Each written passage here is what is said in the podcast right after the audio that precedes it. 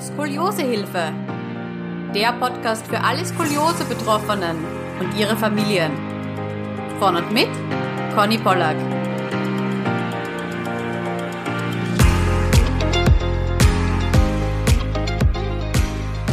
Herzlich willkommen zu einer neuen Skoliosehilfe Podcast Folge. Heute ist die liebe Sophia zu Gast bei mir. Herzlich willkommen, Sophia. Hallo. Es freut mich total, dass du dich gemeldet hast und ich Vielleicht darf ich schon ein bisschen was verraten. Ich glaube, du hast ja so den einen mhm. anderen Tipp und Trick mitgebracht. Du ja. trägst Korsett, du bist sehr sportlich, du warst auf Reha. Also ich bin schon wirklich gespannt auf deine Ausführungen. Ja, also ich bin Sophia, 16 Jahre alt und bei mir wurde Skoliose mit 13 Jahren diagnostiziert. Und dann habe ich auch direkt ein Korsett bekommen wie wurde das bei dir diagnostiziert? Also ist dein Arzt draufgekommen oder? Mhm, also bei mir war es so, ich war bei der U-Untersuchung mit 13 und dann hat der Arzt irgendwie festgestellt, dass ich Skoliose habe. Aber damals wusste ich dann auch noch nicht, was das sein soll. Oder auch meine Mutter hat gar nicht gewusst, was das jetzt bedeutet. Und der Arzt meinte dann auch, ich soll mal zum Orthopäden gehen und mich röntgen lassen. Ja, und dann haben wir das auch zwei Wochen später oder so direkt gemacht. Und dann kam es raus, dass ich Skoliose mhm. habe. Und wie viel Grad hattest du damals? Weißt du das noch? Also damals hatte ich dann unten 46 Grad und oben 30. Mhm. Okay. Und hast du irgendwas gemerkt, dass irgendwas schief ist mal zwischendurch oder gar nicht? Eigentlich nicht so direkt, aber ich habe damals schon zwei Jahre Handball gespielt und da habe ich dann immer schon gemerkt, dass irgendwie mein Rücken unten ein bisschen wehgetan hat. Und mhm. aber da habe ich mir eigentlich gedacht, das kommt irgendwie vom Wachsen oder allgemein vom vielen Stehen. Genau, da denkt man jetzt natürlich nicht gleich daran, dass vielleicht irgendwas mit dem Rücken nicht stimmen kann. Ja. Okay, das heißt, ihr seid dann erstmal beim Arzt gesessen und habt die Diagnose bekommen. Ja. Was genau. hat der Arzt dann gesagt? Was, was sind jetzt so die nächsten Schritte? Also er meinte, dass man bei der Gradzahl eigentlich auch schon über eine OP reden könnte. Aber mhm. für mich ist dann erstmal so eine kleine Welt zusammengebrochen, weil ich ja nicht mal genau wusste, was es überhaupt ist. Und dann ähm, redet der direkt von einer OP. Und ja, dann hat meine Mutter noch gefragt, was es sonst für Möglichkeiten gibt. Und dann hat er eben die Korsetttherapie uns vorgeschlagen. Aber da ich schon relativ ausgewachsen war, hat er dann gesagt, dass ich nicht so eine hohe Chance auf Verbesserung habe. Aber ich wollte es dann trotzdem alles noch probieren, bevor ich operiert werde. Und dann haben wir das probiert mit dem Korsett. Dann wurde uns auch ein Korsettbauer direkt empfohlen. Und dann habe ich, glaube ich, auch drei oder vier Wochen später schon dann mein erstes Korsett bekommen. Wow, also alles innerhalb von ganz, ganz kurzer Zeit, oder? Von ich denke, ja. ich bin komplett gesund zu auf einmal, uh, ich muss ein Korsett tragen. Wahnsinn. Ja. Huh, wie ist dir gegangen in der Zeit? Also es war schon irgendwie erstmal ein großer Schock auch für meine Mutter, weil wir wussten ja erstmal gar nicht, was es überhaupt ist. Und dann direkt wurde auch von einer OP schon gesprochen. Und ja, dann hat sich meine Mutter auch viel eingelesen im Internet. Und ich habe mir auch viele YouTube-Videos angeschaut. Mhm. Und ja, von Leuten, die schon ein Korsett haben und denen ihre Tipps und wie es denen ergangen ist. Und dann hatte ich auch irgendwie ein bisschen Angst, wie ich mich dann daran gewöhnen werde, weil ich mir so gedacht habe, boah, das sieht so hart aus, irgendwas zu tragen, weil es ja einfach so Plastik ist auch. Wie war das zum ersten Mal im Korsett? Kannst du dich noch erinnern dran? Ja, das war schon echt erstmal nochmal so der nächste Schock, weil man sich so dachte, okay, ich muss jetzt 23 Stunden tragen und das hat irgendwie schon wehgetan, weil ja mein Körper gar nicht daran gewöhnt war, jetzt auch in die gerade Position zu kommen. Und das hat dann erstmal richtig wehgetan. Und dann hieß es aber auch, ich soll mich erstmal langsam dran gewöhnen. Und es hat dann bei mir auch echt lang gedauert. Also ich habe es am Anfang nicht mal irgendwie so zwei Minuten am Stück ausgehalten und musste das dann immer so langsam steigern. Mhm. Aber du bist dran geblieben, oder? Ja, auf jeden Fall. Meine Mutter hat mir da auch immer geholfen mit, der Zeit dann immer, weil ich habe dann immer eine halbe Stunde Pause dazwischen gemacht. Also irgendwann war ich dann so weit, wo ich es eine Stunde anhaben konnte. Dann habe ich es eine Stunde angehabt, eine halbe Stunde Pause, dann irgendwann zwei Stunden an, eine halbe Stunde Pause und so hat sich das dann immer gesteigert. Ja. Mhm. Also schön langsam dran gewöhnen. Mhm. Und das heißt, du hast nämlich an dann zu Hause begonnen, es mal zu tragen und noch nicht in der Schule. Nee, in der Schule habe ich es noch nicht direkt getragen, weil ich noch gar nicht, also im Sitzen fand ich es irgendwie noch schlimmer. Am besten war für mich irgendwie stehen. Im Liegen hat es nämlich auch echt auf den Rücken gedrückt. Und dann bin ich eigentlich immer viel spazieren gegangen und irgendwann, wo ich es dann so zehn Stunden am Stück schon getragen habe, bin ich dann damit auch in die Schule gegangen. Mhm. Wie ist es dir mit dem Schlafen ergangen? Das war auch am Anfang echt schwer, weil ich konnte nie einschlafen. Also wenn ich dann mal geschlafen habe, dann ging's. Aber am Anfang konnte ich echt nie einschlafen, weil es einfach so wehgetan hat. Meine Rippen, alles hat wehgetan. Und dann war es auch meistens so, dass ich das dann irgendwie unterbewusst aufgemacht habe und mhm. irgendwie von meinem Bett rausgelegt habe. Und dann ist meine Mutter irgendwie morgens gekommen und hat mich geweckt. Und dann lag mein Korsett halt irgendwie woanders und ich habe es gar nicht mitbekommen. Ja, dann hat, haben wir irgendwie angefangen, da so ein T-Shirt drüber zu ziehen, enges, dass ich das nicht so leicht aufbekomme. Und dann hat es auch geklappt. Mhm. Das heißt, du hast dich selbst überlistet sozusagen. Ja. cool. Ja, aber guter Trick, ja, weil es stimmt schon, also ich, mir ist das auch manchmal passiert in der Nacht, mhm. dass ich, da war ich so im Halbschlaf, habe mir gedacht, oh, kann mhm. ich gescheit atmen und habe mir das sichtlich selbst aufgemacht, ja. ja. Und dann habe ich mir in der Früh gedacht, okay, was ist jetzt passiert? Warum ist das so locker? ja. mhm. Okay, und bevor du es dann in die Schule getragen hast, mm, wie ging's dir da? Sind dir da so ein paar Gedanken durch den Kopf gegangen? Wussten da deine Freunde mhm. überhaupt schon, mm, dass du ein Korsett hast, dass du Skoliose hast? Ja, also bei mir war es irgendwie so, damals war ich noch richtig schüchtern. Also es war dann ungefähr in der achten Klasse, wo ich das dann bekommen habe. Und da habe ich echt mir ein paar Gedanken gemacht, was so meine Mitschüler dann denken oder sagen. Und weil ich eh nicht so selbstbewusst war, habe ich mir gedacht, wie soll ich jetzt noch mit dem in die Schule gehen und es mhm. da aushalten? Und dann ist ja auch die Frage, was man anzieht, dass man das nicht sieht. Und ja, meinen Freundinnen habe ich das dann direkt am Anfang schon erzählt, bevor ich damit in die Schule gegangen bin, dass die auf jeden Fall Bescheid wissen. Und die haben mir dann auch echt immer geholfen, zum Beispiel, wenn mein Schuh aufgegangen ist und dann konnte ich den nicht so leicht mir selber wieder zubinden, dann haben die den auch so wieder zugebunden oder ja, ich wollte auch eigentlich eine Präsentation haben, ja, habe ich gehört, dass es viele gemacht haben, ähm, dass die Klasse informiert ist. Aber irgendwie habe ich mich das dann damals auch noch nicht getraut. Und dann habe ich halt, wenn mich jemand gefragt hat, was ich am Rücken habe, einfach geantwortet und mein Korsett gezeigt. Mhm, ja. Mhm. Also war da ein gewisses Interesse schon da von den Mitschülern? Ja, also bei mir stand es dann hinten am Schulterblatt zum Beispiel immer ab. Und dann, wenn ich zum Beispiel geschrieben habe und die, die hinter mir saßen, haben dann halt auch gefragt, was in meiner Schulter los ist, dass die so absteht. Und ja, dann habe ich das denen gezeigt, dass es ein Korsett ist. Und dann haben die gefragt, warum ich das habe. Dann habe ich denen das erklärt, dass ich Skoliose habe. Und somit hat es dann eigentlich auch irgendwie die ganze Klasse rausbekommen irgendwann. Mhm. Ja. Und musstest du mit so ein paar Gemeinheiten auch umgehen oder war einfach nur ein Interesse da, hey, was ist das und dann war es quasi gut? Eigentlich waren keine Gemeinheiten da. Also sie haben halt schon immer so gefragt, was ich zum Beispiel, was ich für eine Platte im Rücken habe, aber das konnten die ja nicht wissen. Also die wussten mhm. es damals noch nicht, dass ich ein Korsett habe. Und ja, ich glaube, da ist aber echt besser, wenn man dann wirklich so eine Präsentation macht, wenn man sich traut also im Nachhinein hätte ich es, glaube ich, echt getan, weil dann wäre es schon einfacher gewesen. Aber damals habe ich mich das irgendwie noch nicht getraut.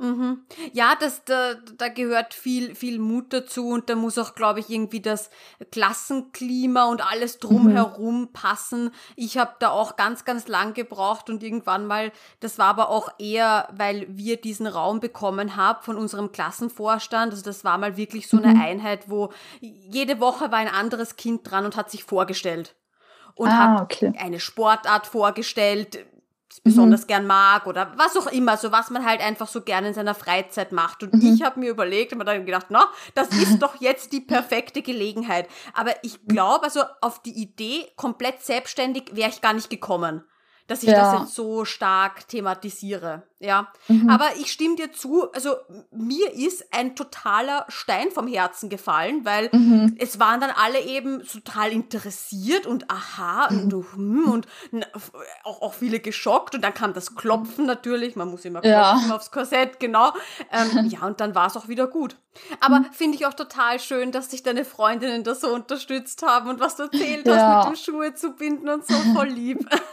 ja, das ist echt und die haben mich da auch immer verteidigt, wenn irgendwo zum Beispiel mal sowas kam, mit was ich für eine Platte im Rücken habe oder so, auch wenn ich es damals dann nicht verstanden habe, warum mein Rücken zum Beispiel so gerade ist oder ich immer so da sitze wie ein Stock. Mhm.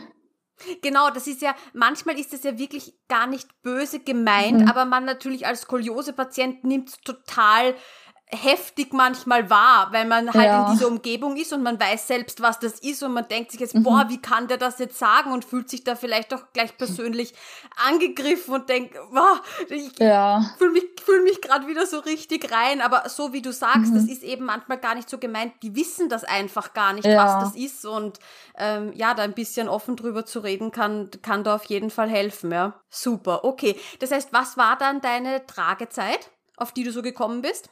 Dann schon so 23 Stunden, also mit Sport einberechnet. Ich habe mhm. nämlich damals dann auch noch Handball weitergemacht, aber auch nicht mehr so lange.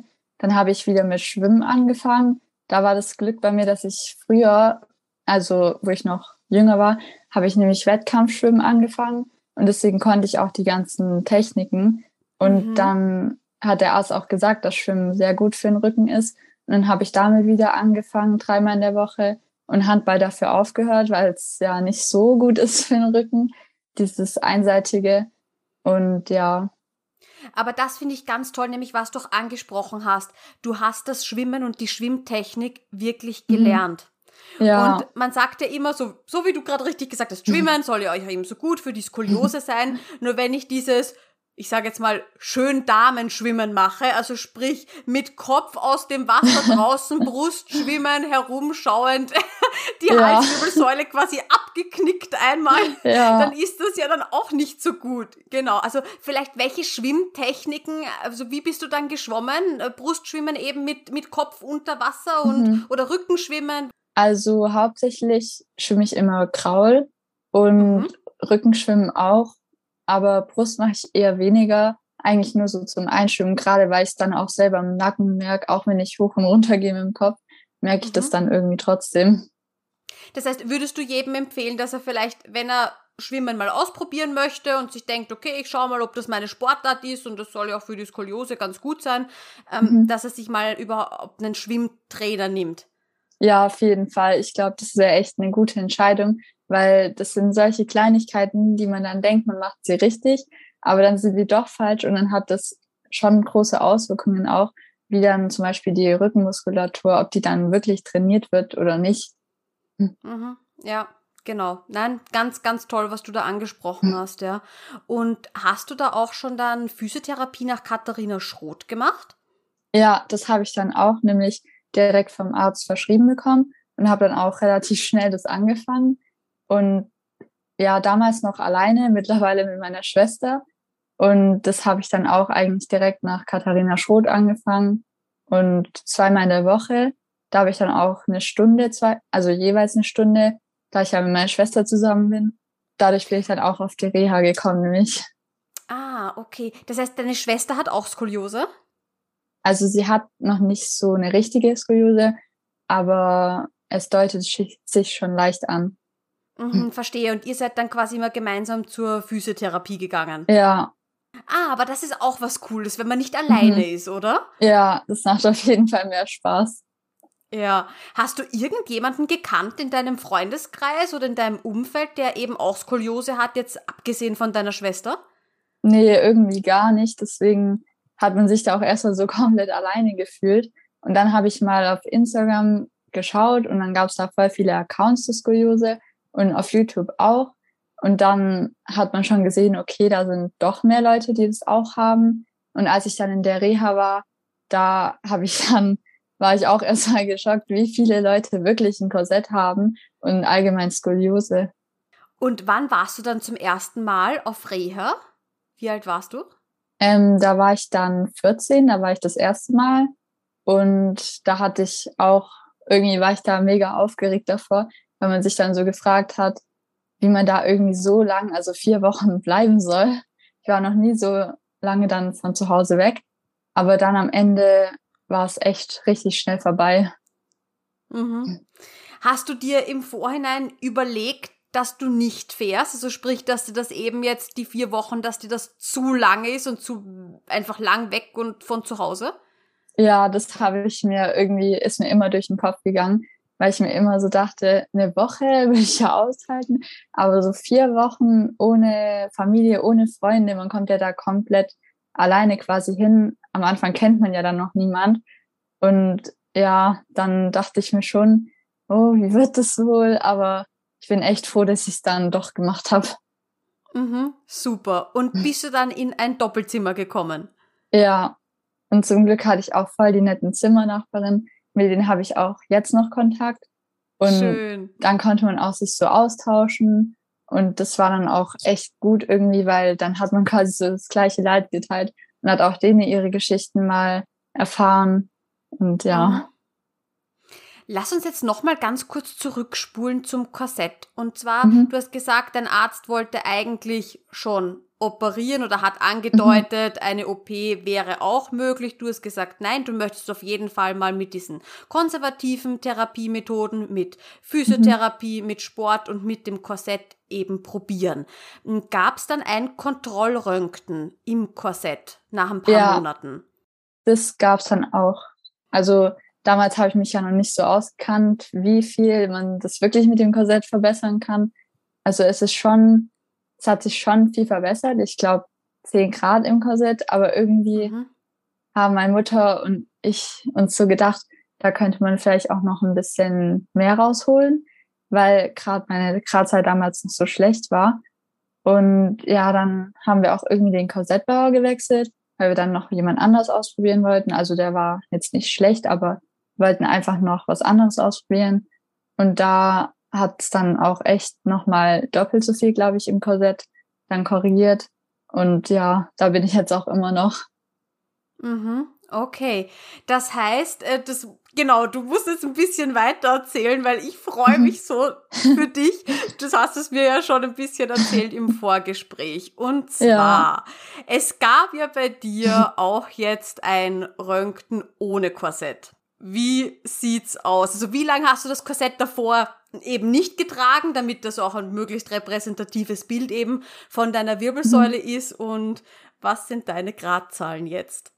Also ich musste mein Korsett davor 24 Stunden auslassen und dann bin ich eben zum Röntgen gegangen und dann kam irgendwie raus, dass ich dann unten anstatt 46 Grad nur noch 26 hatte und oben dann anstatt 30 noch 21. Und ich hatte davor aber auch irgendwie Angst, dass es schlechter geworden ist. Ich hatte nämlich immer das Gefühl, es wird schlechter.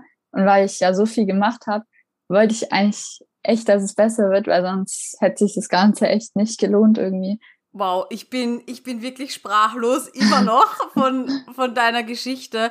Vor allem, wenn man wirklich bedenkt, ein Arzt, der sagt, oh, OP würde ich schon empfehlen. Du sagst, nee, zieh ich jetzt durch, auch wenn es vielleicht mhm. doch in diesem Moment der, der härtere Weg ist, weil ja. es ist ja, gerade bei vielen Jungen habe ich das Gefühl, ich weiß nicht, wie, wie du das siehst oder welche mhm. Gedanken du da dazu hattest, dass die OP ja doch als so Quick Fix betrachtet wird. So quasi, dann mhm. habe ich endlich meine Ruhe davon. Dann ist diese Wirbelsäule wieder gerade und ich muss nie wieder was tun, was ja nicht stimmt. Aber mhm. trotzdem, ja. diesen, die, diesen Gedanken hattest du den? Ja, das habe ich mir schon öfter mal gedacht. Und dann dachte ich mir auch oft, wo es dann mit dem Korsett echt anstrengend geworden ist, zum Beispiel im Sommer, dachte ich mir auch, oh, wie wäre das jetzt, wenn ich operiert wäre, dann müsste ich das Ganze gar nicht mehr machen. Also nur noch quasi Sport und Krankengymnastik, aber auch nicht mehr so viel. Mhm, mh. Aber es hat sich ausgezahlt, oder? Mhm, auf jeden Fall. Volle Länge. Wow, ich bin echt mhm. begeistert. Vor allem, wenn man denkt, okay, das ist jetzt circa eben drei Jahre, glaube ich, die mhm. Korsetttherapie und so viel Sport. Ich bin begeistert. Und bist du, bist du gewachsen in der Zeit? Ja, also in der ganzen Zeit bin ich jetzt, glaube insgesamt vier Zentimeter gewachsen. Ja, das hat mich mhm. auch echt nochmal überrascht. Ja, aber mhm. das wird vermutlich dann auch noch vieles dazu beigetragen haben, einfach weil man sagt doch immer, das Korsett, das ist eben so wachstumslenkend, also es kann dich schön drin korrigieren und wenn du dann noch drin wächst, ja, dann ist es sowieso toll, weil eben dann mhm. die Wirbelsäule gerade wird, im Idealfall.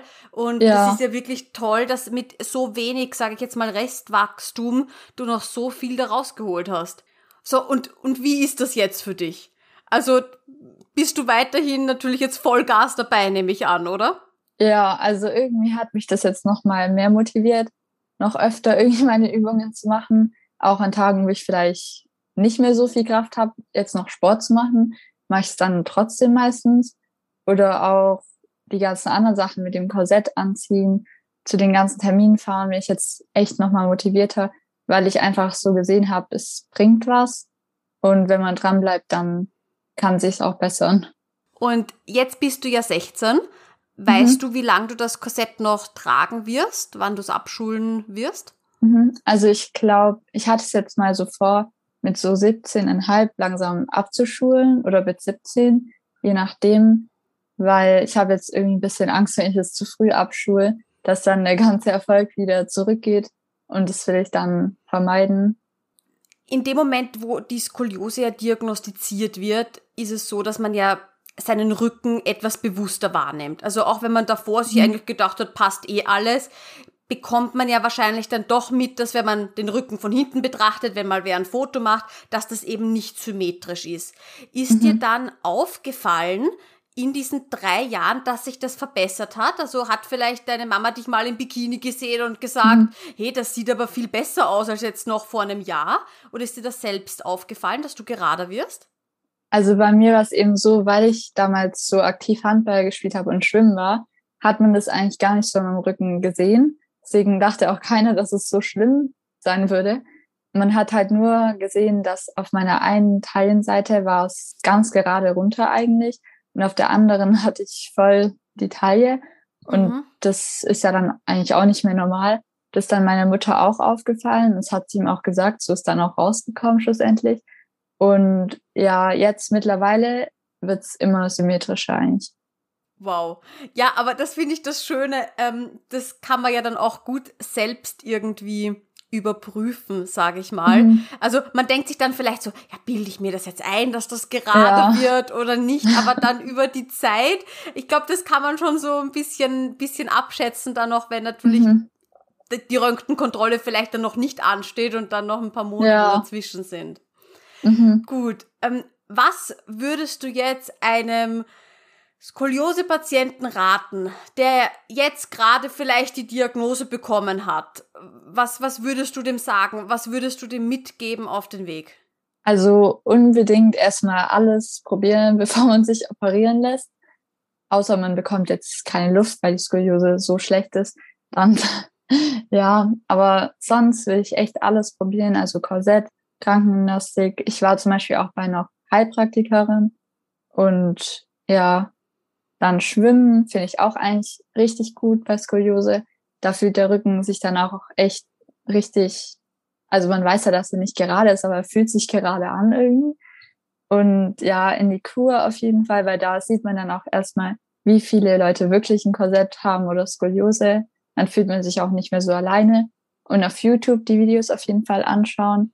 Dann bekommt man mhm. auch nochmal Tipps und Tricks. Genau, vielleicht ja. kannst du mir dann noch die ähm, YouTube-Links schicken, ein paar, die ah, dir ja. vielleicht besonders gut gefallen haben. Mhm. Dann verlinke ich die auf jeden Fall in der Podcast-Folge, in der Beschreibung drunter.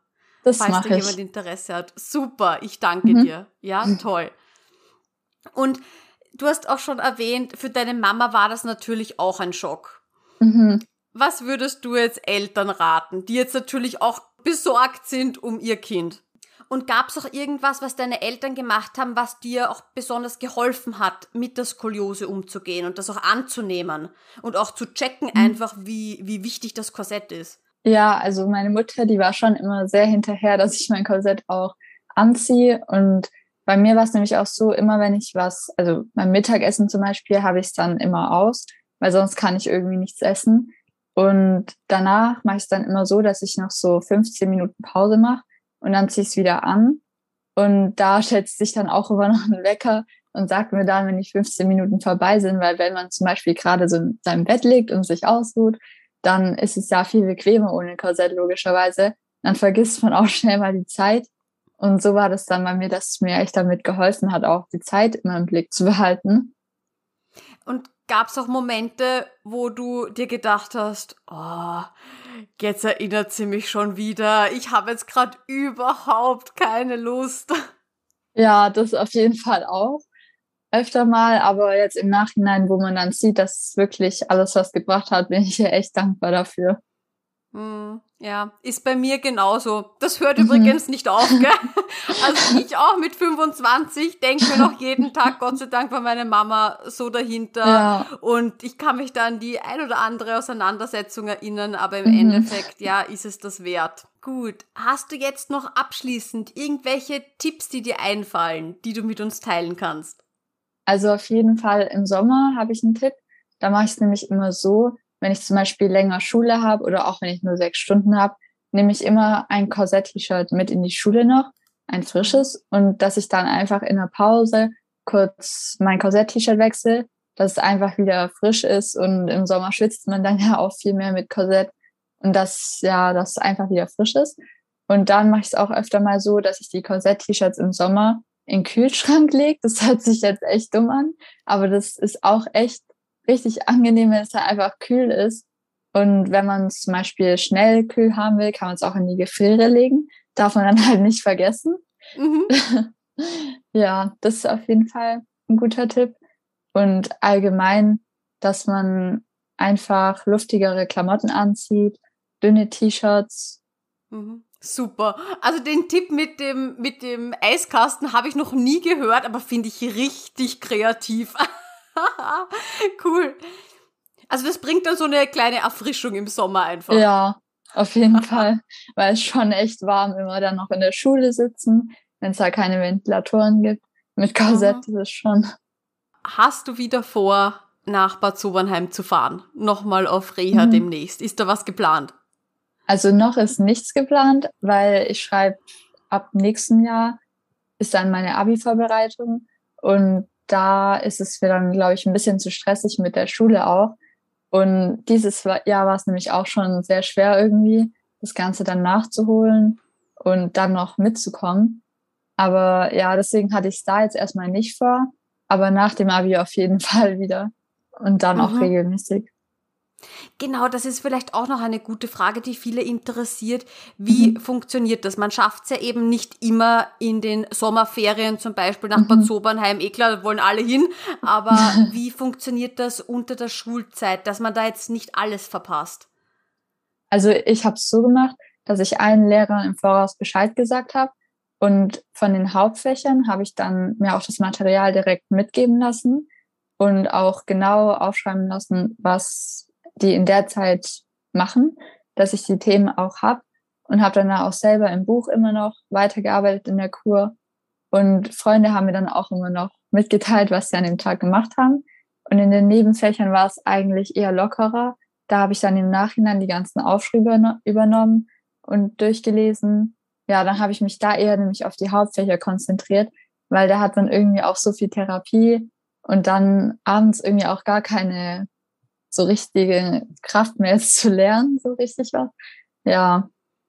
Und gibt es eigene Räumlichkeiten, wo man dann wirklich seine Hausaufgaben machen kann oder macht man das dann einfach nach der Therapie auf seinem Zimmer? Also das kann man sich eigentlich selber, glaube ich, aussuchen. Also ich habe es eigentlich immer auf meinem Zimmer gemacht und dann hat man auch noch zweimal, glaube ich, in der Woche Schule.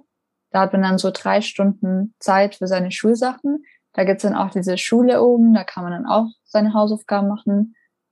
Okay, also man versucht einfach, dass man nicht zu viel verpasst, aber natürlich ganz mitkommen wird man nicht einfach, weil man ja auch den ganzen Tag Therapien hat. Ja, und vor allem, weil einem auch die Erklärungen von den Lehrern dann gefehlt haben. Mhm. Also natürlich kann man die Lehrer in der Schule auch fragen, aber das ist halt irgendwie nochmal was anderes gewesen, als wirklich jede Stunde einen Lehrer neben sich zu haben. Mhm, verstehe, ja.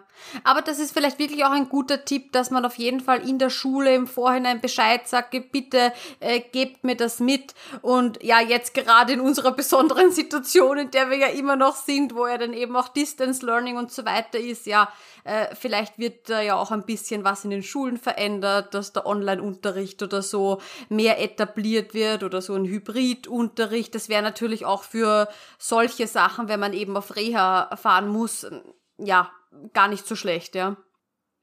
Ja, Sophia, ich danke dir. Ich glaube, du machst jeden Mut, der gerade zu Hause sitzt mit seinem Korsett und sich denkt, okay, ich hoffe, ich hoffe, es zahlt sich aus. Und ich finde das wirklich so schön, dass du sagst, ja, gar nicht so viel Korrektur im Korsett gehabt, aber eben auch noch mhm. viel Muskeln trainiert nebenbei, mhm. Physiotherapie, Reha, wirklich das komplette Programm und ja, jetzt erntest du, was du gesehen hast. Also es ist wunderschön, ja. wirklich. Ich, ich, mhm. ich beglückwünsche dich ganz, ganz herzlich, weil das kannst du dir wirklich selbst zuschreiben, weil mhm. hättest du das nicht so durchgezogen und da gibt's ja auch dann manche, die das Korsett irgendwo im Kasten verstecken, ja. bevor sie in die Schule gehen und so und dass du das nicht gemacht hast. Äh, ich applaudiere dir. Ganz, ganz toll. Danke. Ja, ich kann nur allen raten, das Korsett wirklich fleißig zu tragen und auch nicht aufzugeben, auch wenn es vielleicht schlechter geworden ist, trotzdem weitermachen. Irgendwann zahlt sich's bestimmt aus oder Hauptsache, man hat dann keine Rückenschmerzen später mal. Ja, genau. Hm. Sophia, ich danke dir und ich wünsche dir noch einen schönen Abend, ja? Danke, wünsche ich dir auch. Tschüss. Tschüss. Und jetzt habe ich noch etwas ganz Besonderes für dich. Und zwar gibt es seit neuestem den Skoliosehilfe Motivations-Newsletter. Ja, Skoliose, das ist ja kein Sprint, sondern ein Marathon, wie wir wissen. Ja, und da kann einem schon ab und zu mal die Puste ausgehen. Ich möchte dir einfach dabei helfen, stets motiviert zu bleiben und wenn du dich zum kostenfreien Newsletter anmeldest, dann bekommst du jeden Montag ganz, ganz zeitig von mir eine kleine Motivationsnachricht in deinem Postfach.